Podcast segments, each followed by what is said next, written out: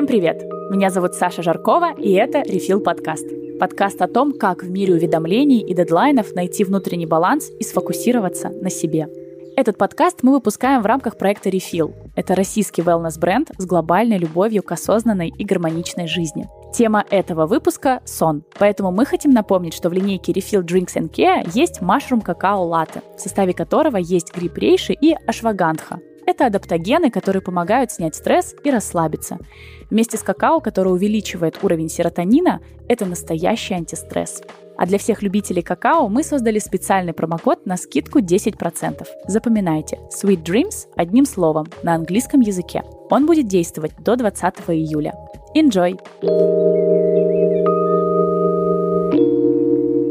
Сегодня мы поговорим об очень важной части нашей жизни, которую, мне кажется, очень многие недооценивают, очень многие э, не ставят э, в приоритет для себя, очень часто жертвуют этим. В общем, ребят, сегодня мы говорим о сне, и я надеюсь, что вы слушаете этот подкаст выспавшиеся и бодрые, но если это не так, и вы замечаете, что есть проблемы со сном, тогда слушайте еще внимательнее, потому что сегодня у нас в гостях Роман Бузунов, это президент Российского общества сомнологов, профессор, доктор медицинских наук и заслуженный врач Российской Федерации. Роман, здравствуйте. Здравствуйте. Еще раз скажу вам, что мы очень рады, что вы пришли к нам в подкаст, и что у нас появится возможность задать вам все вопросы касательно сна, потому что это, наверное, действительно то, что нас волнует последние несколько лет, и чем старше ты становишься, тем сильнее тебя это волнует. Поэтому, наверное, начнем с вами с такого, знаете, с общих вопросов о сне. И расскажите, пожалуйста, вот именно с точки зрения процессов, почему человеку важен и нужен сон. Что, вы знаете, очень часто многие говорят, о, вот бы вообще не спать, вот, вот только бы что-то делать, чем-то заниматься, вот спать приходится, нужно тратить на это время. Но ведь это же очень важный этап э, нашего распорядка дня. А вот почему? Если я отвечу на все ваши вопросы, то мы закончим завтра по У нас будет бессонная ночь. О! Да? Я как-то слушал Асю Казанцеву, это такой известный достаточно да, журналист да, да. научный, и она рассказывала такой типа анекдота, что э, попался студенту билет о сомнологии. Ну и профессор спрашивает, э, а что такое сомнология? Говорит, не знаю. А что такое сон? Не знаю. А зачем он нужен? Не знаю. Садитесь пять, в учебнике так и написано, что об этом ничего не известно. Э, реально, я скажу, что увы, до сих пор больше мифов, чем каких-то знаний, хотя, конечно, мы продвинулись. Но обратите внимание, медицине от Гиппократа там больше двух тысяч лет. А сомнология реально начала развиваться в середине прошлого века. Ну, то есть, дай бог, лет там 50-60 то есть научная сомнология, да. И я обычно говорю, знаете, где-нибудь через пару тысяч лет я точно расскажу, что такое сомнология и зачем нам нужен сон. Да, вот, кстати, нужно записать в, дедлайн там пару тысяч лет. Да, да. Мы вам в Google календарь закинем. Да, да, да. И здесь читаю Википедию, например. Что такое сон? Это состояние, противоположное бодрствованию. Логично. Ну, Нельзя классно. не согласиться. Да, тогда, собственно, бодрствование – это состояние, противоположное сну. определение. Ну и научное определение, допустим, Владимира Ковальзона, нашего известного физиолога, они не очень дальше ушли. Это такое облигатное, обязательное состояние всех млекопитающих, там, птиц и так далее, которое состоит из циклов, фаз, стадий. Но все вот это циклы, фазы, стадии, это что-то такое искусственное, что человек придумал и какие-то процессы во сне назвал. Но зачем эти процессы нужны? Почему они так происходят? Вообще зачем мы спим? До сих пор ответа нет. Мы можем прибли- приблизиться более более-менее к пониманию этого, но не ответить. Но что более-менее известно? Вообще, первый парадокс. Мозг вообще никогда не спит. То есть мы говорим, как, как не спит? Ну, вот человек лежит, он с закрытыми глазами, он никак не реагирует, наверное, аж спит. Угу. Мозг, те центры, которые днем взаимодействовали с окружающей средой, эти центры переключаются на взаимодействие с внутренними органами настройку, выведение шлаков, улучшение иммунитета, такое техническое обслуживание организма. И, в общем, мы все любим некие сравнения. Если сравнить с машиной, наверное, сложно проводить техническое обслуживание машины на ходу. Менять колеса, там, не знаю, масло в двигателе и так далее. Для этого нужно ее остановить. Так вот, с мозгом та же самая ситуация, что для того, чтобы более-менее восстанавливать, нужно, чтобы тело отдыхало. И мозг был тоже занят не там э, убеганием от тигра или догонянием там, зайца, как в прошлом, или сейчас убеганием от начальника или там, вызовом подчиненного, а тем, чтобы он занимался организмом. И первая функция сна – это восстановление физических кондиций человека. Вторая функция сна глобальная – это информационная функция. Мы за день накапливаем, не знаю, там, терабайты, секстиллионы и так далее информации. Кстати, да, знаете, всегда было интересно. Вот есть флешки, да, есть какие-то фиксированные носители, а ты думаешь, господи, а вот интересно в моей голове сколько терабайт или, или чего вообще информации. Так, а представьте, один взгляд с нашим разрешением глаза – это фотография приблизительно на что-то там, я как-то читал что-то ага. такое, что-то 50 гигабайт. А сколько у нас взглядов в течение дня? Да, разрешение это у нас очень хорошее, да, не так, как в камерах. Да, 100 мегапикселей. Ну, да, и что делать с этой информацией? На самом деле большинство мозг банально забывает. Это, кстати, очень хорошо, потому что, как любой компьютер, если его перенасыщать информацией, он просто встанет в конце концов. И долговременная память, и оперативная перегрузятся. С мозгом аналогичная ситуация. Кстати, люди с абсолютной памятью, они часто, увы, подвержены тем же психическим расстройствам заканчивают, извините, где-нибудь психушки и шизофренией. Потому что невозможно мозгу все это держать в голове. И первое, что мозг просто 90% всего забывает. Утро вечером мудренее, заспать да, проблему да, да. и так далее. Но по своему какому-то алгоритму мозг обрабатывает эту информацию и что-то принимает во внимание, какие-то для себя формирует решения, то есть адаптируется к внешней среде и думает, как он будет действовать дальше. То есть формируется долговременная память. И вот это все то, что у нас днем упало в нашу оперативную память, что-то забывается большинство, что-то откладывается в долговременную, и с утра мы встаем с очищенной оперативной памятью, чтобы угу. опять узнавать что-то новое. То есть вот это вторая функция сна, которая реализуется в так называемом REM-сне или Rapid Eye Movements, сон с быстрыми движениями глазных яблок. И следующий вопрос мой. Скажите, пожалуйста, чем отличается ночной сон от дневного и насколько вообще нужен дневной сон, потому что, ну не знаю, я вот помню в моем детстве, да, у нас в семье после вкусного обеда по закону Архимеда полагается поспать, и вся семья идет спать. А я ненавидела спать днем и не понимала, как можно спать днем, но при этом все просыпались бодрые и все здорово. Я несколько раз пробовала, это вообще не моя история, и меня это скорее разбивает еще сильнее. То есть ты вроде бы только начал день, раскачался, окей, прилег, поспал, встаешь, да ёпрс, ты опять этот день как будто бы за заново ночевать, а кому-то это там супер необходимо, или там говоря про те же самые мифы, да, мне кажется, многие слышали про вот этот вот, про историю Леонардо да Винчи, который спал по 15 минут каждые 4 часа, и, в общем, что, что скажете про это? Я думаю, что каждый человек очень индивидуален. Это так же, как рост, как размер обуви, как цвет глаз. Все разное. У нас там рост. Я всегда вспоминаю Дэнни Девита. Рост 155. Он что, не мужчина? Ну, мужчина да, а, не знаю, наши волейболистки под 2 метра, они как, э, женщины же все-таки, да, то есть это вариабельность параметра. И у каждого человека, да, генетически длительность сна определена, но она разная. И средняя норма от 7 до 9 часов, а индивидуальная от 4 до 12. То есть коротко спящие есть люди, есть длинно спящие. Что касается вот этой двухфазности сна ночью, днем, тоже у каждого свои биоритмы. Есть совы, есть жаворонки, есть голуби.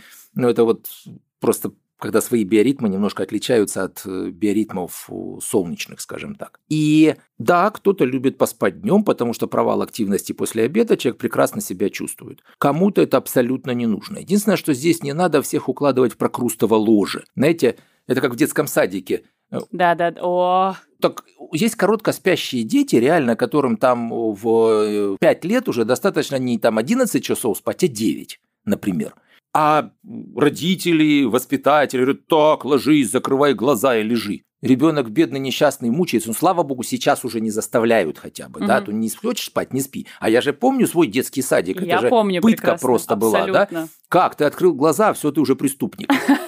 Абсолютно. Да, и в этом смысле тоже нужно понимать, что у каждого своя какая-то фишка, если так можно выразиться. Но дневной сон может быть полезен. Даже 2-5 минут Иногда просто закрыть глаза и посидеть, человек даже не будет ему казаться, что он заснул, но это будет такая дрема, но она уже может освежать. 10, 15, 20 минут человек может в принципе более-менее восстановиться и вторую половину дня испытывать себя, так сказать, гораздо лучшее ощущение. Спортсмены, например, днем спят, а иногда спят час, полтора, то и два, потому что они чрезвычайно активно занимаются, а во сне еще у нас э, такая мышечная память формируется. То есть спортсмен поспав, он потом лучше воспроизводит то, что он учил какое-то, допустим, упражнение или что-то такое с утра. И в этом смысле, да, сон может быть дневной полезен. Но обратная сторона медали. Если вы поспали днем, а потом это привело к тому, что вы не можете заснуть ночью, вот тут, значит, да, нужно исключить дневной сон и просто банально переждать эту ситуацию с сонливостью. Кстати, что касается сонливости, интересно, я своим да, пациентам да. часто объясняю, она не бывает постоянной. Она приходит к нам такими периодами по 15-20 минут, каждые полтора-два часа. И если человек реально не доспал, допустим, а потом ему нужно работать, ну и представьте, вот накатила эта сонливость, и каждые где-нибудь там полтора-два часа человек сидит в прострации эти 15-20 минут и страдает. И получается, что у него весь день какой-то ужасно прошел, и разбитый. Но если человеку объяснить, дорогой друг, ты в эти 15-20 минут просто пойди поругайся с начальником, да, пойди там по этажам побегай. Да, сонливость пройдет, и у вас будет еще полтора часа спокойно нормального времени. И если человек это понимает, и он что-то такое делает, чтобы переждать, если так можно, сонливость, у него ощущение, что нет, он совершенно нормально день провел. То есть, в общем, тут тоже есть такие лайфхаки, как можно побороться с этой сонливостью. Но еще раз правило такое. Если дневной сон нарушил вечернее засыпание, значит, нужно его исключать. Угу. Супер, спасибо большое. Э, опять-таки, говоря про индивидуальность, да, с, э, прекрасно понимаю и знаю таких людей, которым действительно кому-то достаточно там 6 часов, а кто-то спит, не знаю, по 10.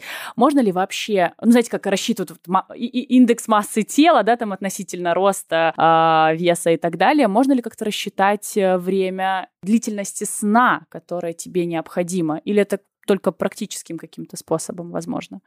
Это можно только практическим способом, потому что, как я сказал, сугубо индивидуально. Это длительность, и нет никакой формулы на основании угу. там, возраста, роста, веса и так далее, еще чего там, цвета глаз, как сколько человек должен спать. Правило такое.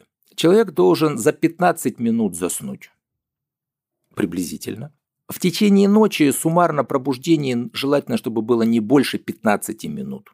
Ну, тоже можно там проснулся, повертелся, там в туалет сходил или еще что-нибудь такое. С утра проснуться и за 15 минут включиться в обычную нормальную там, жизнь рабочую или там учебу и так далее – и не испытывать выраженной дневной сонливости, чтобы она мешала работать или там жить. Но к вечеру устать настолько, чтобы заснуть за 15 минут. В общем, такое правило 15 минут. Да, и, и тут, э, знаете, там единство и борьба противоречий. С одной стороны, не доспал, но будешь слишком днем сонливым быть. Но с другой стороны, переспал, ты потом вечером не заснешь. Да.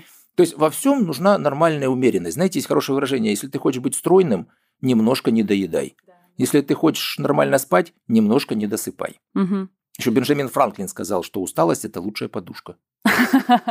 А еще вопрос про, наверное, какие-то стереотипы. А вот вы сказали про жаворонков, сов. Скажите, пожалуйста, ну это действительно так внутри человека заложено, что он либо сова, либо жаворонок, либо, ну это вот просто, знаете, образ жизни, к которому он привык и такой, а, я сова. Ну то есть, а на самом-то деле, слушай, если ты хочешь там рано вставать, ты прекрасно можешь из совы превратиться в жаворонка. Или вот это вот раз и навсегда клеймо. Вот так все жаворонки про совы говорят, да, вы все просто ленивые. И у нас вообще весь мир под жаворонков заточен, да, а под жаворонков еще короткоспящих. Угу. Чтобы человек мало того, что спал по 4 часа, а уже в 5 утра работал. Угу. На самом деле нет, это реально существующие, так сказать, биологические ритмы. Дело в том, что как это определили?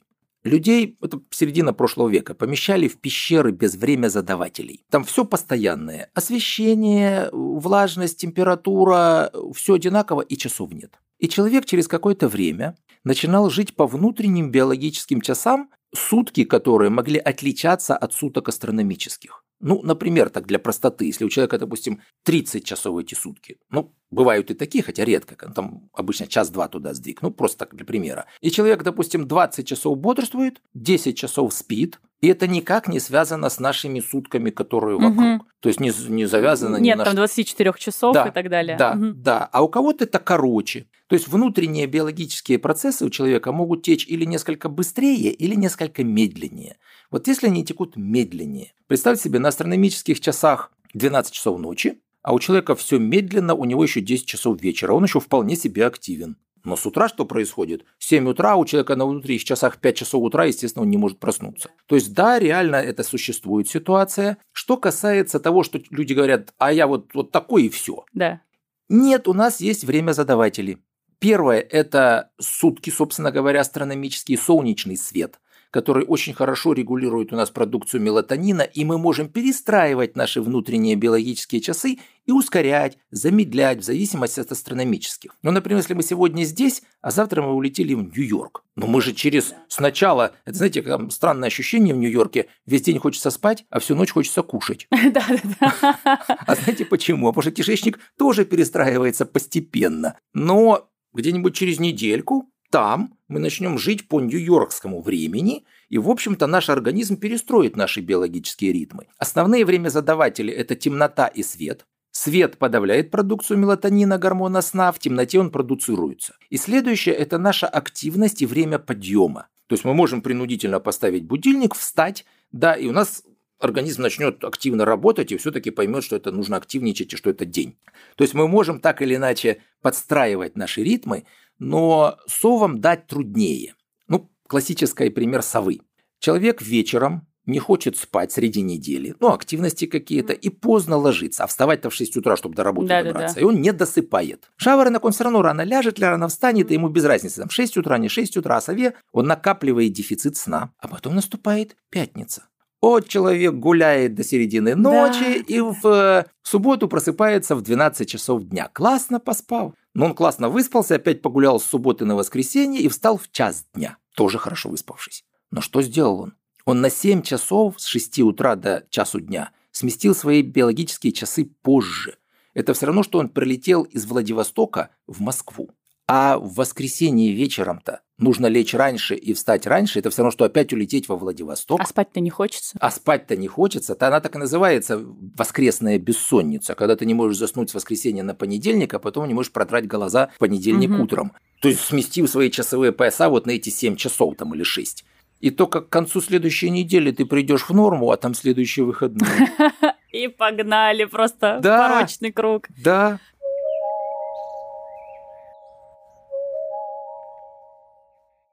Кстати, на самом деле, это вот был прям мой следующий вопрос. Это мне кажется, очень частый стереотип, да и я сама так раньше думала, сейчас как-то чуть бережнее отношусь к своему режиму. Вот это вот, знаете, да сплю на выходных, то есть вот всю неделю чё попало, блин, поздно лег, рано встал, работаешь как конь вообще, устал безумно. Зачем ждёшь. же, как лошадь И как, как лошадь. В общем, э, устал, ждешь этих выходных, и выходные погнали до часу дня, а то и позже, и тебе кажется, ну, вот он, я восстановился. Но ведь это же не так, но это же, наверное, не очень нормально. Вот Фактически это тяжелый социальный джетлаг. Но джетлаг – это синдром смены часовых поясов, когда человек на реактивном самолете перелетает в тот же самый Нью-Йорк. Просто один пример. Как-то улетел я в Красноярск на конференцию, ну там прознали, что я туда прилетел, и попросили проконсультировать одну девочку. Ну, девочка, 18 лет. А нам нас такой, ну как мне доложили, что в течение полугода у нее нарушился сон, Появились ночные галлюцинации, она снизила массу тела, раздражительность, нарушились месячные. Ну, в общем, психиатры ее смотрят, ставят ей шизоаффективное расстройство. А семья такая достаточно хорошая, да, единственный ребенок в семье. Ну, представляете, говорят, да, у вас у ребенка шизофрения. Да-да-да. Ну, как, как вы будете? Она уже на антидепрессантах, нейролептиках, ну, то есть шизофрению-то надо же нейролептиками лечить. Она такая развитая и самостоятельная девочка, поступила в университет, ей исполнилось 18 лет, и она начала ходить по клубам. Она в пятницу шла в клуб, гуляла до 4-5 утра, потом приходила, ложилась и вставала в 4-5 вечера.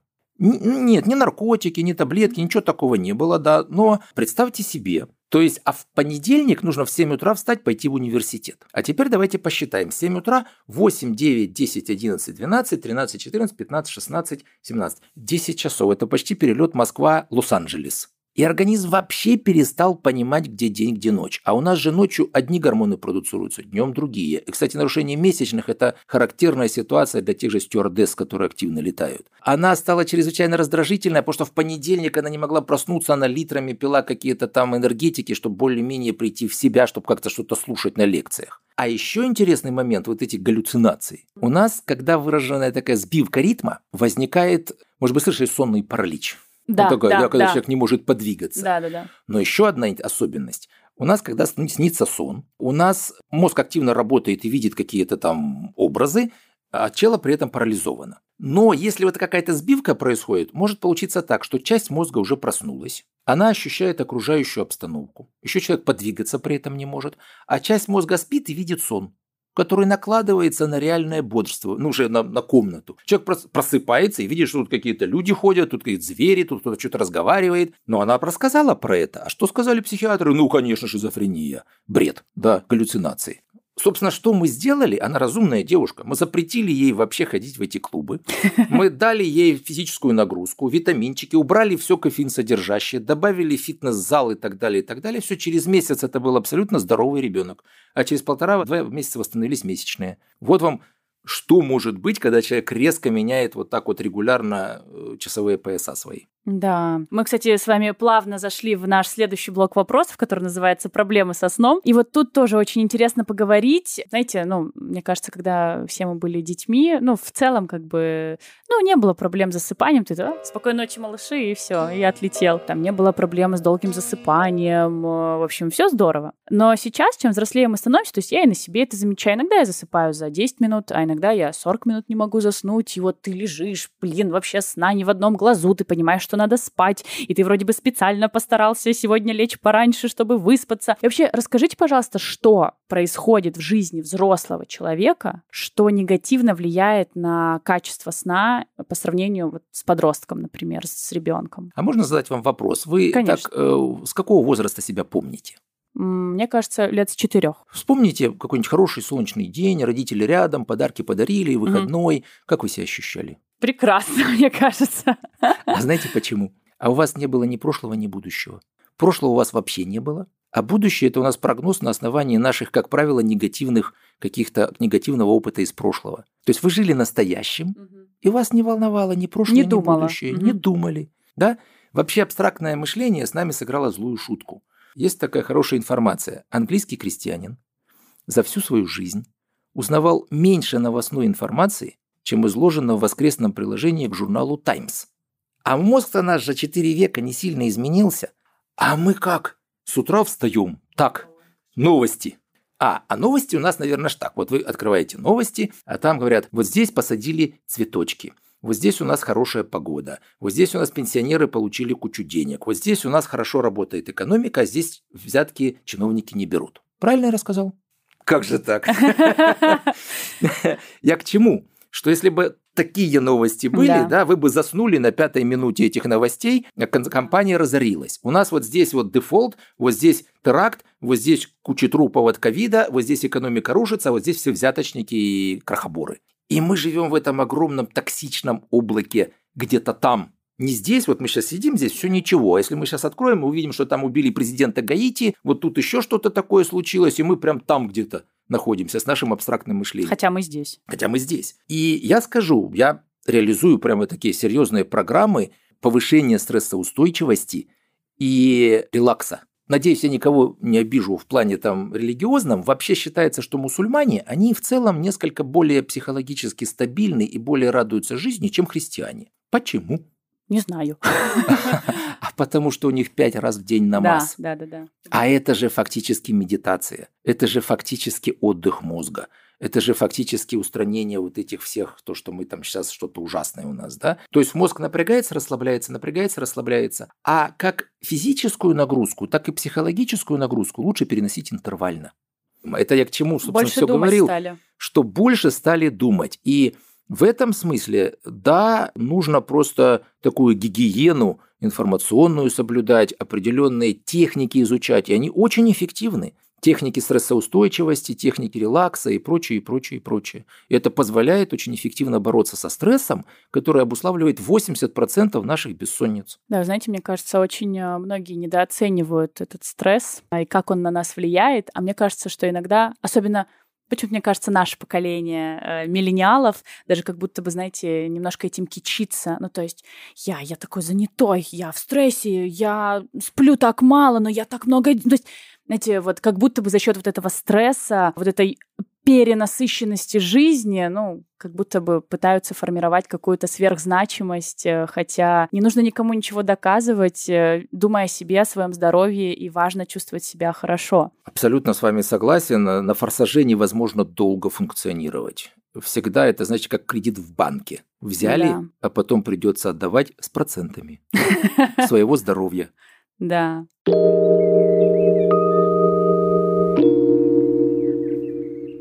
И говоря вот, кстати, да, про э, последствия и вот про проценты, можно ли выявить вот э, если, если мы говорим про людей, которые не кичатся своим стрессом и недосыпом от того, какие они занятые и важные, можно ли вообще выявить у себя это расстройство сна и что лучше дальше с этим делать? То есть я понимаю, так, что-то я две недели там, не знаю, засыпаю по часу, например. Ну, в общем, плохо себя чувствую, там, разбитая, туда-сюда. В общем, наверное, у меня явно есть какие-то проблемы со сном. Что вот дальше с этим лучше делать? Сразу обратиться к специалисту? Или, знаете, мое самое любимое, значит, в российском менталитете ну, пойду просто куплю мелатонина, просто сам его бабахну и сам все себе вылечу. Вот что вообще скажете про бессонницу и работу с ней? Плохие ночи бывают у всех. Причем это может быть просто социально обусловлено, поездка какая-нибудь, ну не знаю, больной ребенок, еще что-нибудь такое, да. То есть бессонницей называется не то, когда у вас что-то нарушило сон, а когда у вас все условия для сна есть, а сна нет. Угу. Вот это уже проблема. Если такая ситуация тоже бывает, ну после стресса, например, или еще что-нибудь такое, значит есть просто такое понятие скорой помощи. Первое. Вот здесь можно применять какие-то алкоголь в небольших дозах. Вообще, кстати, знаете, на сигаретах пишут «курение вредит вашему здоровью», а на бутылочках с алкоголем пишут «чрезмерное употребление алкоголя вредит вашему здоровью». 30 мл чистого спирта для взрослого человека – это 250 грамм вина, это там бутылка пива, это там 60 там, грамм крепких спиртных напитков. Это, в принципе, такой релаксационный препарат. Но кто у нас останавливается на этой дозе? Да, да во любой... всем нужна мера, да. Да, во всем нужна мера. Даже можно ту же валерьянку употребить. И я не знаю, какие-нибудь, даже бог с ним, употреблю страшное название карвалол волокардин, который сейчас литрами там льется, это ужасно, что там фенобарбитал, которому дикая зависимость развивается. Но если это ситуационно, можно. Да? Угу. Но если эта ситуация начинает повторяться, считается так, что если у вас три плохих ночи в неделю, и это длится больше трех месяцев, ну, три и более плохих ночи. Вот это уже ситуация, которая, скорее всего, сама просто так не пройдет. То есть нужно думать, что с этим делать. И то, с чего нужно начинать, я бы не начал сразу с похода к доктору. Я бы начал вот такая, знаете, советы по здоровому сну 3.0 уже, да? То есть есть 2.0 и 1.0. Да. Гигиена сна и спальни, сон и образ жизни. И нужно с утра уже подумать, что нужно сделать, чтобы вечером хорошо спать. Знаете, береги честь с молоду. Так вот, береги свой сон с утра уже. Потому что если вы целый день будете вообще не двигаться, там синдром трех кресел, да, кресло автомобиля, кресло на работе и кресло рядом с телевизором. Если вы выпили, не знаю, там 5-7 чашек чая, кофе, с кофеином, да, и у вас Ой, внутренняя дрожь, да. Если вы целый день смотрели какие-то новости и теракты, если вы там постоянно с кем-то ругались, если у вас не было никакой физической нагрузки, так что вы хотите? Конечно, вы будете в тяжелом стрессе, вы не заснете. То есть есть обычные такие банальные достаточно рекомендации. Режим сна, ну с чего мы начинали, да, ограничение кофеина только в первой половине дня лучше вообще минималь, минимизировать. Регулярная аэробная физическая нагрузка, ограничение, особенно вечером перед сном, взаимодействия с гаджетами, такой информационный детокс. И это позволит в 50% случаев существенно улучшить сон. Хотя, конечно, у нас ведь больше 60 болезней сна. У нас Ого. нет здоровых, у нас есть недообследованные. Как, знаете, в, этом, в ну, наши говорят, что если вы не сидите, это не ваше достоинство, это наша недоработка. Так и здесь, это недоработка сомнологов, что у вас еще нет диагноза. Понимаете как? Но э, реально с этого надо начинать, а не с того, чтобы пить таблетки. Потому что назначение таблеток, особенно постоянные, мы от чего вас в этой ситуации лечим? От какого-то острого стресса? Нет, мы вас лечим от жизни такой А в этой ситуации таблетки можно дать, но практически потом будет невозможно забрать. Вот если хроническая ситуация, вот здесь нужно идти к специалисту, искать причину и с ним разбираться, ставить диагноз, точно назначать эффективное лечение. Вот я бы так сказал.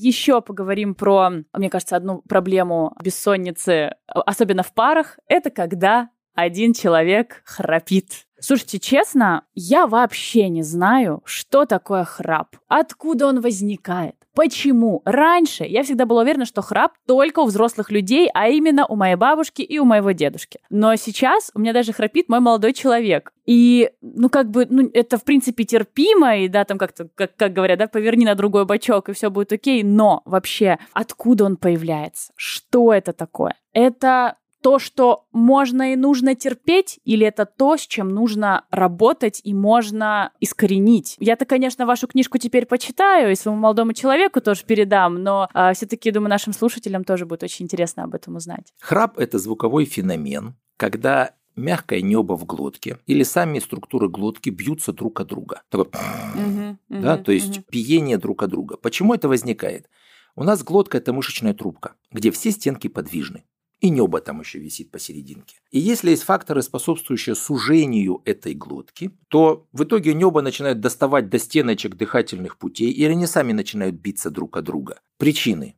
Первое – это банально избыточная масса тела. И это первая основная причина у взрослых. Хотя я вам скажу, огромная проблема у детей сейчас с храпом. У нас храпят 15% детей, у нас 2% детей, мы сейчас еще об этом скажем, имеют апноэ сна. Это когда дыхательные пути могут не просто сузиться и биться друг от друга, а полностью спасться. Фактически это острый эпизод удушья, связанный с перекрытием дыхательных путей на уровне глотки. Как получается? Мозг засыпает, теряет контроль за тонусом глотки, он посылает автоматически дыхательные импульсы, но глотка сузилась, такой и спалась. Угу. А со стороны видно так, угу. такие попытки дышать нереализуемые, падает насыщение крови кислородом, 20-30 секунд, минуту человек не дышит. Наконец мозг в ужасе просыпается, кислорода-то нет. Да, он подает дыхательным путям команду, человек громко всхрапывает. Да, да, да. Но как только он надышался, и дыхательные пути и заснул, дыхательные пути опять сузились и спались. А дети, там в основном не ожирение, там аденоиды и миндалины. А сейчас аллергии кругом, часто гипертрофия миндалины аденоиды. Если раньше, кстати, всем удаляли, то сейчас говорят, нет-нет-нет, будем беречь. А у детей, чтобы просто понимать, к чему это приводит, во-первых, нарушается сон, потому что все время мозг просыпается. А помните, я говорил, что физическое развитие, продукция соматотропного гормона или гормона роста в глубоких стадиях сна, и ребенок растет. Если ребенок храпит и у него апноэ, он плохо растет физически. Раз. Он плохо развивается умственно. Два. Потому что у нас не происходит анализа информации во сне. Вообще интересно, что у детей вообще очень много рэм-сна. Ребенок за первые 6 лет жизни узнает 80% всей аудиовизуальной информации, которую он усвоит потом за всю свою оставшуюся жизнь. И ему нужно постоянно адаптироваться к внешней среде. Если сон разрушен, возникает дефицит внимания, гиперактивность, и люди, потому что ребенок просто плохо учится. И говорят, да подождите, перерастет, да, там да, миндалины да, да. уменьшатся. Да, они, может, уменьшатся там, только все, ребенок школу потеряет. А более того, если еще, допустим, нос хронически не дышит, у ребенка рот должен быть открыт. И мышцы тянут нижнюю челюсть вниз и к сзади. Она так растет вниз и сзади. Маленькая смещенная нижняя челюсть, назад, скученность нижних зубов, такой птичий большой нос, ну такое немножко уродливое птичье лицо. Вот какие последствия нелеченного храпа апноэ, аденоидовой миндалин у детей. И, кстати, и врачи многие не знают, к чему это может привести. То есть это вот реально большая проблема храп апноэ. А у взрослых, ну тоже чтобы заподозрить. Ну, первое – это указание на храп остановки дыхания во сне. Второе – это поверхностный, беспокойный, неосвежающий сон. Это ночная потливость, голова, шея потеет. Да, да, да. Это учащенное ночное мочеиспускание 3-5-6 раз за ночь в состоянии стресса почки больше мочи продуцируют. Это головная боль, это ночная отрыжка, это разбитость с утра и тяжелейшая дневная сонливость. Плюс еще нарушаются обменные процессы, человек еще дальше начинает полнеть. Плюс у мужчин у нас тестостерон ночью продуцируется, разрушается сон, падает тестостерон. И представьте себе mm-hmm. вот такое чудо, толстое, большое, храпящее, потное, импотент – и, и вообще ни на что не способен, вот вам итог э, в тяжелой степени апноэ сна. Кошмар. Я в шоке. Так, а какие методы лечения есть? Да. Это, это вообще реально как-то изменить? Абсолютно реально. У детей, как правило, в 90% случаев, если мы выявляем тяжелое апноэ, это абсолютное показание к максимально радикальной хирургической коррекции. Ничего не надо ждать, не надо никаких там терапевтических вещей, уже ничего не спасет. Ну, спасет, но только если хорошо полечить и оперативно. Да, можно там назначать препараты и так далее, и так далее, но это полегче ситуация. У взрослых первое – это ожирение. Но если это первый фактор риска, просто снизь массу тела, и ты вылечился. Иногда можно достаточно 5-7 килограмм сбросить и перестать храпеть и не надо даже небо отрезать будет. А если, правда, помните, я говорил, что порочный круг создается, да, когда да, ожирение да, да, да. запускает апноэ, а апноэ дальнейшее ожирение.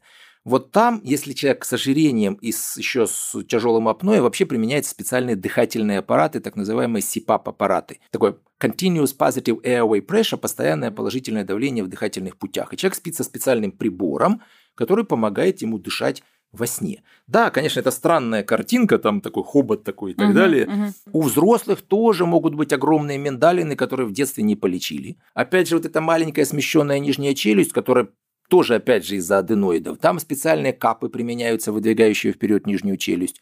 Хирургия может быть. То есть нет одной причины храпа и апноэ, и у одного человека может быть их несколько смещенная назад нижняя челюсть, понижение функции щитовидной железы, заложенный нос, ожирение, курение, алкоголь.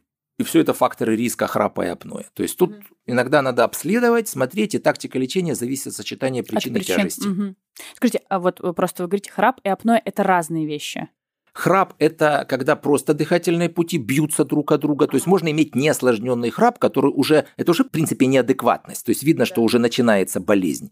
Но еще не, нет полных остановок и нет падения насыщения крови кислородом. То есть нет апноэ как такового, остановки дыхания. А, вот апноэ – это с остановкой это, дыхания. Это остановка угу. дыхания, угу. это полное спадение дыхательных путей. То есть там уже, собственно говоря, храп как бы и не играет роль, потому что уже сама остановка. Ну, представьте, человеку перекрыли глотку, не дают дышать там полторы минуты. Он посинел, бедняга. Ну, тихо зато, заметьте. Так, ребята, кто храпит, обратите на это внимание, пожалуйста.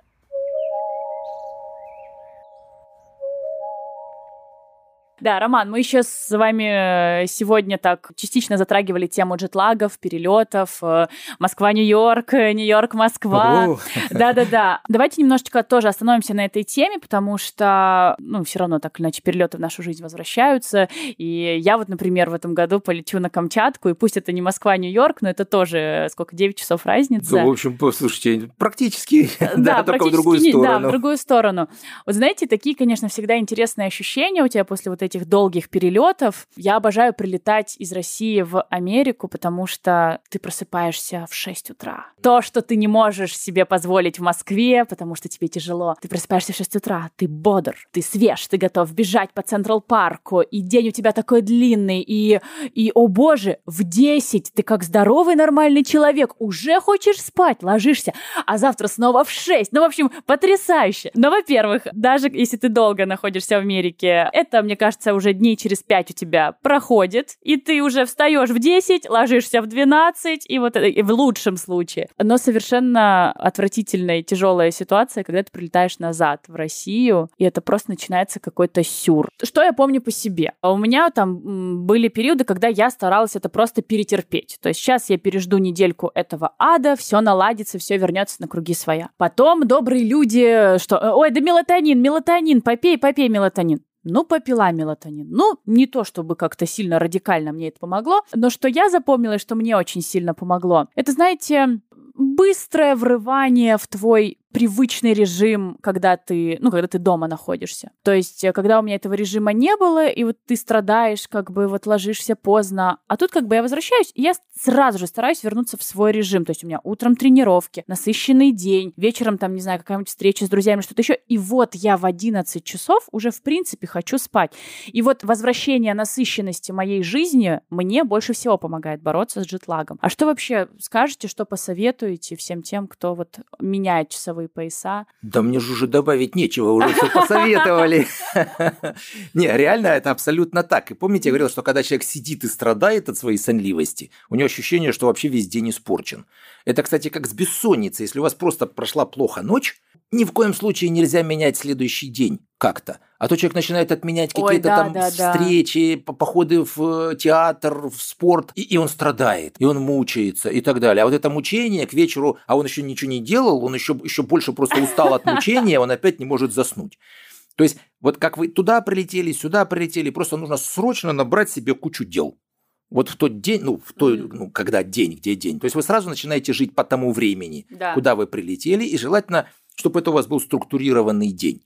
И это, да, реально помогает существенно быстрее войти в э, такое нормальное состояние. Что касается мелатонина, это не классическое снотворное, это препарат, который немножко быстрее позволяет подстроить ваши циркадные ритмы. А это же не только связано со сном, это продукция гормонов, это работа кишечника, работа почек и так далее. То есть и соматически человек немножко хуже начинает себя чувствовать. То есть у него меньше сил там на спорт и так далее. И в этом смысле мелатонин помогает. Можно даже, если у человека, ну так, совсем просто радушен сон, вот при длительных таких перелетах, коротким курсом там 4-5 дней даже гипнотики попить, ну то есть снотворные препараты, ну только с врачом, может быть, посоветовавшись, что там показания, противопоказания. То есть да, возможно. Но вы абсолютно правильно сказали, что главное просто жестко соблюдать режим. И достаточно быстро вы придете в норму.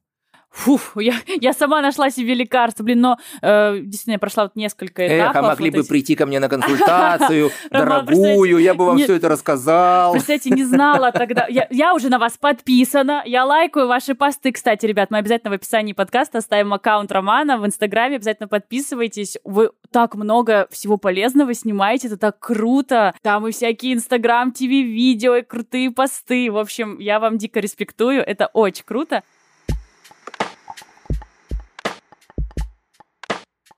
Мы переходим к завершающему блоку нашего с вами сегодняшнего разговора. Это вообще про инструменты и ритуалы сна. Начнем, наверное, с инструментов, так скажем. В целом сейчас существует очень много гаджетов э, или каких-то приспособлений, э, очень много рекламы вокруг этого, да, там специальные подушки, специальное одеяло. У меня вот, например, дома стоит будильник, который э, имитирует рассвет. Светобудильник. Да. Ну, и, классная штука. Да, да, да. Ну, летом, в принципе, он мне не ну, нужен. Ну, летом не нужен, да. Да, зимой прикольно, там еще лягушки могут поквакать тебе с утра. Ну, в общем... Боже мой, а вороны не могут покаркать. Ой, там что только нет. У нас там и Альпы какие-то, в общем, и овечки, что там только нет. И там, не знаю, blackout шторы. Что, что для меня вообще не, не люблю blackout шторы, не моя история. Знаете, мне, ну, вот кто-то говорит, я не могу заснуть без blackout штор, а я не могу с ними проснуться. Ну, то есть, а как с ними можно проснуться? А можно светобудильник использовать.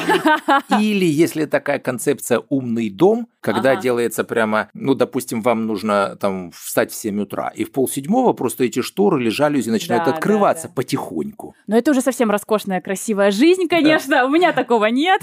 В общем, я к чему все это? А это правда помогает улучшить качество сна? Или это маркетинг, и не стоит тратить на это деньги, и, в принципе, там, не знаю, укр- укрываешься простынкой и погнали? Ну, истина где-то посередине, как ага. обычно. Хотя, конечно, если вы спите хорошо, то особо и не нужны какие-то гаджеты, улучшающие сон. Но реально, то есть тут еще первое, нужно разделить на гаджеты, которые контролируют, угу. и те, которые улучшают. Может быть, даже на тех, которые контролируют, это тоже интересная такая ситуация, которые смотрят фазы сна. Но я скажу, с чем мне приходится сталкиваться, ну раз в месяц точно. Приходит пациент, говорит, доктор, у меня что-то проблемы со сном серьезные. У меня мало глубокого сна. Потому что так Apple да, Watch показали. Да, я говорю, так, подождите, а с жалобами что? Нет, говорит, так, в общем, ничего, но мало, а меня это беспокоит, и я вообще тут стрессую. То есть реально, если у вас в принципе хороший сон, не заморачивайтесь, что вам там показывает гаджет. Ни один бытовой гаджет, тот же Apple Watch, пока еще не, не показывает нормально структуру сна, вот там с точностью 100%. Да, да. И более того, там невозможно выводы какие-то делать из этого тем более медицинские или что-то в этом роде. 90% просто по анамнезу все ставится, а не по каким-то соотношениям стадий. Но есть такие приборы. Есть приборы, которые, допустим, будильники.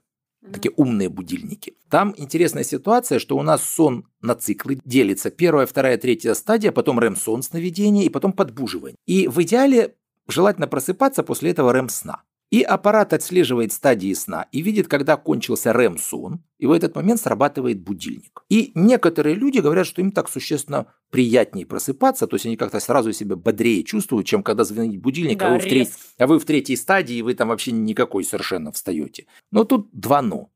Первое. Вообще достаточно просто вставать где-то неделю, 10 дней в одно и то же время, и не надо будет никакого умного будильника, потому что ваш организм подстроит ваши ритмы под это время пробуждения, вы начнете просыпаться за 5 минут до звонка будильника, хорошо выспавшись. Раз. А два, если у вас режим такой нестандарт, ну то есть позже легли, раньше встали, непонятно, когда эта REM-стадия закончится. И на будильнике приходится ставить диапазон, ну допустим там с 6 до 7 утра. Если в этот диапазон аппарат увидит что закончился REM-сон, он вас разбудит. Но это может быть, допустим, в 6.15. Да? Э, да я просто убью тут же всякие будильники, если они мне... Я, я тоже немножко сова как я сегодня просыпался. Да, да, давайте. Да, я вот если мне нужно было встать там сегодня в 8, я поставил будильничек на без 10. И у меня кнопочка на смартфоне, да, я нажимаю эту кнопочку, в следующий раз он звонит через 5 минут. За 5 минут я успеваю заснуть, увидеть да. продолжение сна, покайфовать, потом опять такой двухсерийный сон с утра вижу, да. Вот мне вот так нравится просыпаться. То есть, но если вам нравится как-то так вот под этот умный будильник, ну, пожалуйста. Следующее. Это вот освещенность реально у нас сейчас, ну, уже чуть позже, но в июне, у нас восход, у нас светало в полтретьего, да, да. а в 3.15 уже солнышко всходило. И люди, которые без блэкаут, еще восточная сторона, люди начинают жаловаться, что не просыпаются там в 4 утра и даже заснуть не могут. А даже через закрытые глаза фотоны света попадают в мозг, мозг думает, так, уже рассвет, пора вставать. Ну как, с первыми петухами, да? да? И там блэкаут нужен. Реально. И он помогает. Иногда можно шторки просто на глаза такие, масочки одевать. Ну, кому-то не нравится, просто чтобы на лице что-то было. Но это, да, позволяет улучшить сон, если мы спим в темноте. Если вам сложно в полной темноте спать, можно такой, знаете, ночничок поставить. Только единственное, что он должен быть красноватым, но они все такие, и не светить в прямом поле зрения. Угу. То есть он не напрямую, а за тумбочкой стоял где-нибудь и так далее. Ну, чтобы там не натыкаться на углы, когда вы там решили в туалет сходить, например. А это вот что касается освещенности. Кстати, есть такие умные лампочки сейчас. Не знаете об этом? Нет. Ну, как же так? Объясняю. Да. Значит, у нас есть офисный свет, такой яркий белый свет, да. вот как в офисах, да. Это такая так называемая цветовая температура, она в кельвинах меряется где-то больше 4,5 тысяч кельвинов. А есть рыжеватый такой теплый свет, да, он где-то там 1700-3000 кельвинов. Но что сейчас можно сделать с лампочками? Они управляются прямо по Wi-Fi. Утром ты нажимаешь кнопочку, и эта лампа дает тебе там 5000 кельвинов. Ты прям как в офисе. Угу. Быстро просыпаешься, мозг думает, все прекрасно, вставай, работай. А вечером нажимаешь кнопочку, и лампочка дает тебе такой рыжеватый свет 1700 кельвинов, и это как раз позволяет легче успокаиваться и уходить в сон. То есть вот так, чтобы регулировать свет. Что еще чрезвычайно важно? Атмосфера. У нас, ну сейчас не отопительный сезон, но у нас континентальный или близкий к континентальному климат. У нас полгода отопительный сезон, и у нас сухо. Да. А отопление еще дальше выжигает влагу, и у нас зимой в квартирах влажность может быть меньше 30, меньше 20% относительная. А эта влажность летом в пустыне Сахара. То есть все сохнет, слизистые сохнут, глаза дерет, глотка сухая, кожа портится, там дышать трудно.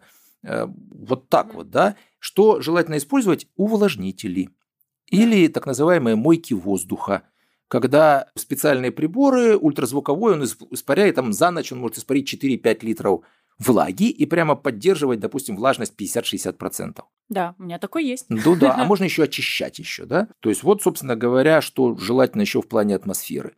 Ну и третье – это шум который часто нам мешает. Храп.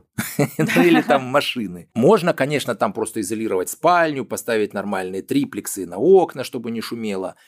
Но можно беруши использовать. Причем они тоже разные есть. Мне больше всего нравятся, это не то, что в плане рекламы, я даже не буду называть какие-то фирмы, восковые.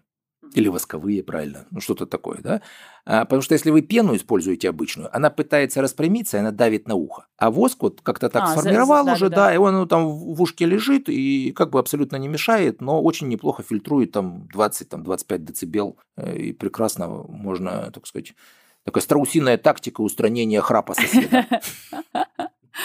Блин, так это, конечно, все интересно. Ну, знаете, все равно слушая вас, я все больше начинаю гордиться собой и своим сном. Ну, то есть, в принципе, у меня достаточно качественный сон, и здорово. Я, конечно, услышала какие-то как это? Фишки. Фишки, да. Лайфхаки. А, лайфхаки, да-да-да. И, кстати, просто поделюсь, знаете, я недавно была в Суздале, И мы, ну, и мы спали просто с открытыми окнами, была такая тишина, потрясающий свежий воздух. Знаете, я проснулась просто каким-то... Я вообще в целом радостный, счастливый, бодрый человек, но тут я проснулась просто, как бы, знаете, на качественно другом уровне. И это были такие крутые ощущения. Я вспомнила, что у меня такое же ощущение было еще один раз, когда мы тоже были там за городом, когда было открыто окно, был свежий воздух. То есть почему нас так пьянит и освежает, не знаю, усыпляет и пробуждает вот свежий воздух, такая тишина. И вот это все тоже со стрессом связано, да, с тем, что он его, не знаю, минимизирует или... Ну, во-первых, вы выпадаете из э, вот э, таких этих э, городской жизни, и это как бы убирает у вас рефлексы, потому что, ну, знаете, как, если человек заходит и знает, что тут змеи ползают, там, может, змеи нет, а ему уже страшно. Да-да-да. Так вот, вы приходите в офис, а такой, такой террариум единомышленников, которые хотят вас загрызть, да, а тут у нас в метро или в транспорте там на тебя все волком смотрят, а тут еще что-нибудь, какие-нибудь там еще что-то такое. То есть уже приближаясь к мегаполису или в нем, да, ты уже, уже чувствуешь стресс, то еще ничего не произошло, а ты уже на стреме. А когда ты выбираешься, и у тебя нет этих рефлексов, то есть, в принципе, организм расслабляется. Раз. Два. Гораздо меньше полютантов или загрязнителей. Угу. Мы же ведь всем этим дышим. У нас я не помню, какие-то сотнями тысяч тонн исчисляются выбросы газов в транспортом. И это реально там кровь мало чего переносит нормального, потому что у нее там все эти токсины там туда попадают. То есть это и психологический, и физический отдых. Ну и понятно, что вы себя чувствуете гораздо лучше в этом смысле. Класс. Почаще выбирайтесь, ребят, на природу. Да что, что там, просто покупайте имение себе, строите дом. И так тоже можно.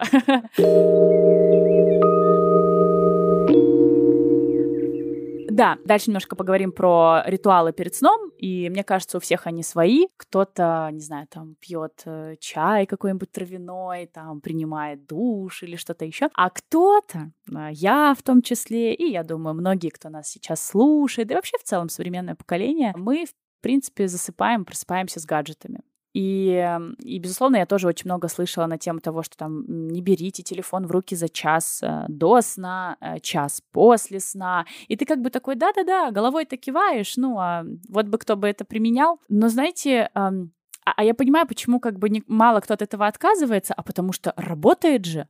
Ну, то есть ты, в принципе, залипая в телефон ночью, ты как бы отъезжаешь и засыпаешь. Уснул, уснул. Здорово, здорово. А с утра ты телефон берешь и вот этот скролл ленты, ты просыпаешь. Работает? Работает. А у нас же как? Главное использовать то, что работает. Эм, а зачем мне отказываться, если мне это помогает? Вот, но при этом я у себя тоже один раз заметила, не знаю, вы, вы наверное, знаете такую социальную сеть ТикТок? Ну да. Э, и был у меня Где-то период... слышал, да. несмотря на свои 56. был у меня период в жизни, когда я очень любила позалипать в эти тиктоки. Ох, ну весело. А я уж думал, все... поснимать прямо. О, нет, это не моя история. Я не готова тратить столько энергетического ресурса. И вы знаете, я прям заметила, это было так интересно. Я там, не знаю, две-три ночи подряд, значит, там залипаю в тиктоках на час, на полтора. И утром я себя чувствую ужасно как будто меня дубасили палками. У меня настолько не соображает мозг, я настолько разбитая. И тут я решила провести эксперимент. Я не смотрела ТикТок на ночь. И, конечно, начала чувствовать себя лучше. Ну, в общем, что вообще думаете, что скажете? Потому что, знаете, все мы знаем, все мы слышали, все мы читаем, а когда все-таки слышишь это от э, профессионала, человека, который э, все-таки занимается сном профессионально, и как гаджеты на нас влияют, стоит ли от этого избавляться, и вообще, что делать? Само слово «ритуал», оно не несет какой-то положительной или отрицательной смысловой нагрузки. Есть хорошие ритуалы, есть плохие ритуалы. Э, и что касается сна, аналогичная ситуация. Причем есть ритуал отхода ко сну, но это некая последовательность действий, которая последовательно подводит тому, что человек заснет. Ну, дети. Выпил кефирчик, почистил зубки, спели, спели песенку, рассказали сказку, погладили по головке, заснул. То есть это некая последовательность действий, которая фактически на рефлекторном уровне подводит ребенка к тому, что он засыпает. Да? У взрослого тоже может быть такой ритуал, все же мы родом из детства. Да? Допустим, он посмотрел телевизор, почитал книжку, ну даже что-то там в смартфоне полистал. Но он, допустим, это делает, он понимает, что ему в 11 часов, например, нужно заснуть, и там с пол одиннадцатого это некая последовательность действий, которую человек понимает, что он к 11 заснет. Тогда это можно рассматривать как положительный ритуал. Хотя, конечно, если вы будете какую-то информационную нагрузку а еще тыкать, там, писать какие-то сообщения и так далее, и так далее, это просто мозг будет возбуждаться, и вы долго можете не заснуть банально. И только, знаете, там уже к трем часам ночи, когда палец промажет мимо да, смартфона, да, да. он выпадет вообще у вас из рук, но тогда вы проснуться не сможете. То есть вот в чем проблема-то. Угу. Особенно для совы это проблема. Но бывают дезадаптивные ритуалы. Это когда человек решил, что он к 11 заснет, он лег в постель, думает, так, что-то не спится, а дай-ка я посмотрю телефон, а дай-ка я там что-нибудь кому-нибудь напишу, а дай-ка я там финансовый отчет почитаю, а потом еще покушаю и с соседом поругаюсь, вместо того, чтобы сексом позаниматься, да? Вот это уже, когда вы в постели начинаете заниматься чем-то, кроме сна и секса. То есть замещаете сон тем, что вы что-то там делаете. И вот это часто может приводить к формированию так называемых условных отрицательных рефлексов. Первое, что вы легли в постель, вы понимаете, что вы не заснете. И вы сразу. Э, да, но это условный рефлекс боязни не заснуть. А второе, если вы что-то начинаете в постели делать, не связанное со сном там или с любовью, опять же, то вы потом можете мучительно хотеть спать. Но вы добрались до постели и легли так, Сон исчезает, потому что постель ассоциируется с ТикТоком. Да, условный рефлекс вырабатывается такой. А более того, если вы еще потом в постели лежите после этого ТикТока и не можете какое-то время заснуть, пытаясь, у вас сама постель начинает ассоциироваться с бессонницей. Вот здоровый человек, если его положив в постель, он через 15 минут в среднем задремлет и заснет. О, подушечка, постелька, все, и готов, да? А положи человека, у которого сформировался рефлекс постель-бессонница, вот, эта ненавистная подушка, вот этот ужасный матрац, вот здесь что-то не так светит, тут не так шумит, а тут не так дует. Все, сон исчез, все ужас, кошмар и катастрофа. То есть вот это очень нехорошо, такие дезадаптивные, скажем так, ритуалы, когда вы легли в постель, не заснули и начали чем-то в постели заниматься. Вообще есть железное правило. Если вы 15 минут в постели не заснули, встали, ушли лучше всего в другую комнату и там занимайтесь чем-то. Вот захотите уже потом спать, придите, лягте в постель и засните и у вас должен быть положительный рефлекс, ассоциация постель-сон, а не что-то там другое. Какие вообще, ну, не знаю, можете ли вы назвать какие-то ритуалы, советы, которые помогут спать лучше? Ну вот, может быть, что-то я не озвучу, что мы сегодня с вами не обсудили. Да я бы, может быть, еще разок повторился, что э, если вы легли и уже как-то плохо засыпаете, уже поздно пить боржоми, как ага. говорится, да? Значит, вы уже что-то понаделали такого, что у вас уже все равно не очень вы заснете. И здесь Первая и главная рекомендация – не заснули, встаем, уходим в другую комнату и занимаемся каким-то нудным делом. Но только желательно, опять же, там не ТикТок, книжку да, почитать, да, да. ну, там Animal Planet посмотреть, National Geographic какой-нибудь. Потому что если вы будете лежать в постели и пытаться, и что-то делать в другой комнате нудное, время, которое в конце концов уйдет на то, чтобы потом заснуть, будет одно и то же. Вы и так, и так не, не доспите из-за чего-то. Но если вы лежали в постели, вы подкрепляли рефлекс боязни не заснуть и постель-бессонница, а так вы просто не доспали. Второе железное правило. Если вы даже позже заснули, не меняйте утренний мацион, ну то есть пробуждение с утра. Человек думает, ой, я на пару часов позже засну, я на пару часов позже встану. Но если ему не надо на работу идти, да, там удаленка какая-нибудь. А он на пару часов позже встал, он еще хуже засыпает. То есть не менять время пробуждения и не менять график на следующий день. То есть, да, вы немножко не доспали, да, вы немножко будете на следующий день более уставшим, вы как раз лучше заснете. А не так, что я с вечера не заснул, я с утра досплю. А все с утра доспал, вечером опять не заснул. То есть, это вот какие-то такие простые, достаточно понятные рекомендации, которые просто нужно четко действовать. А уж потом смотреть, а что я делаю не так днем, или вообще, что у меня с жизнью не так, что я регулярно испытываю проблемы с засыпанием. Но мы об этом говорили. И режим да, да, дня, да, да, да. и психостресс, и так далее, и так далее. Да. А если говорить про утренние ритуалы, даже много книг есть на эту тему, знаете, как там э, первые 30 э, минут или что-то там вот тоже там утреннее, что-то там, ну, в общем, много таких всяких э, вдохновляющих, мотивационных, ну, интересных достаточно книг по поводу того, там, как провести свое утро, в общем, и так далее. И вот вы сегодня тоже поделились своим утром, у меня на самом деле чем-то похоже, у меня тоже стоит будильник, он звонит, я отключаю, еще чуть-чуть сплю, он звонит, и уже тогда а, я встаю. Вот, что можете вообще дополнить, добавить на тему того, как начинать свой день, да, чтобы просыпаться энергичным, э, заряженным, не знаю, кто-то там в душ холодный ходит, ну, в общем, что скажете? Но здесь, э, что первое, яйцо или курица? Да, да. Для того, чтобы хорошо прожить день, нужно хорошо поспать. А для того, чтобы хорошо поспать, нужно хорошо прожить день. Так что если вы, опять же, день безобразно прожили, потом плохо засыпали, вы с утра тоже проснетесь как-то не очень. Поэтому это А, это образ жизни – и то, что мы с вами пообсуждали в плане каких-то рекомендаций днем, что нужно делать, это гигиена сна и спальни. Это комфортная спальня, атмосфера, влажность и так далее. Комфортный. Знаете, мы еще про матрацы подушки не поговорили, да, да, в следующий раз будем разговаривать. Там тоже, могу сразу сказать, такой затравка. Спойлер. На жестком спать не полезно. О, какой кошмар. Все сейчас будут думать, о, ужас. Да-да-да, все же любят, я не люблю мягкое, у меня потом там все болит. Да-да-да, на жестком болит гораздо больше. Ага. Да, но, в общем, гигиена спальни, э, и что непосредственно с утра. То есть уже не прямо утром. Ну, первое. Если вы любите досыпать, ну, досыпайте, ничего страшного. Но единственное, что не превращайте это, знаете, когда человек 5, 6, 7 раз там от э, будильника этот отсрочивает, да, э, прям с вечера решите, сколько вы решили доспать раз один, два, ну максимум три, если так вам нравится. После этого сразу вставайте. Не лежите, не мучайтесь, не думайте, ой-ой-ой, как же сложно вставать-то. Да, и вот эта борьба с собой, которая может продолжаться там полчаса, а то и час. Да? Встали, несколько упражнений, несколько движений, откройте шторы, включите яркий свет, пойдите умойтесь.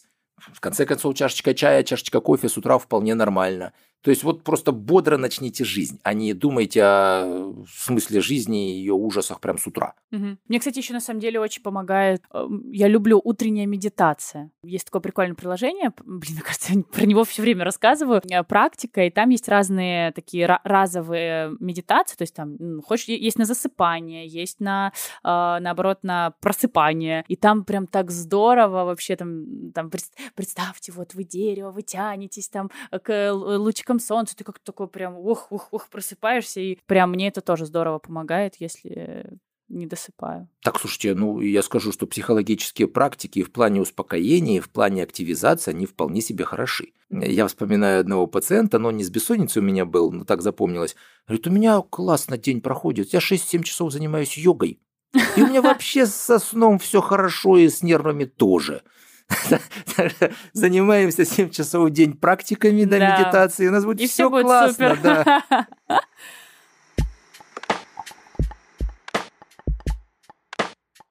Ой, Роман, на самом деле спасибо вам огромное. Я бы сейчас с вами разговаривала два часа, но знаю, что и, и у вас, наверное, тоже очень загруженный график. И мы стараемся так очень компактно укладывать информацию в наших выпусках. И заканчивая нашу с вами очень интересную беседу, у нас есть такая традиция в каждом выпуске. Мы абсолютно каждому нашему гостю, знаете, просим назвать некий там его топ-3 там, не знаю, советов или рекомендаций по его теме. А я думал, по инвестированию. Ох, это был бы резкий переход. Вот, и да, чтобы подвести итог нашей с вами беседы, Давайте определим, пожалуйста, вот топ-3 совета от вас, которые мы, наши слушатели, сможем применить прямо сегодня. А, не знаю, может быть, там, сегодня прочитать вашу книгу, там, сегодня а, что-то там открыть на ночь окно, проветрить э, там перед сном. В общем, что-то, что мы сможем применить сегодня, и как-то это сможет, возможно, повлиять на качество нашего сна. Мне вспоминается секс, наркотики, рок-н-ролл.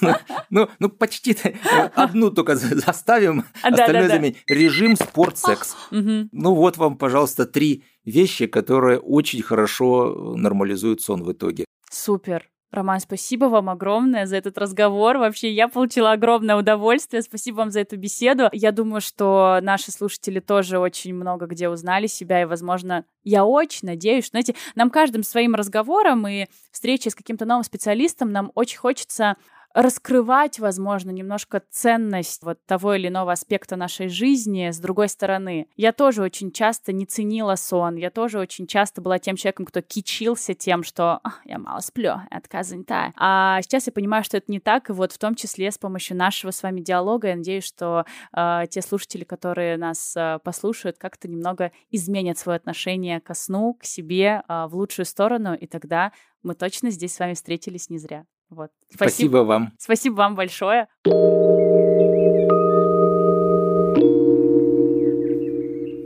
Ребята, надеемся, вам понравился этот выпуск. Не забывайте ставить звездочки и писать отзывы в Apple подкастах, а также ставьте лайк в Яндекс Музыке. Таким образом, вы подпишетесь на наш подкаст. А еще от имени всей команды и себя хочу сказать всем вам большое спасибо за ваши отметки в сторис с нашим подкастом. Нам очень и очень приятно, что мы создаем тот контент, который вам действительно откликается, оказывается полезным и, возможно, что-то правда меняет в вашей жизни. Мы все это видим, нам безумно приятно и хочется создавать еще больше и больше интересных выпусков с интересными гостями. Всем пока! И не забывайте каждый свой день наполнять осознанными перерывами, надеюсь, в компании напитков Refill.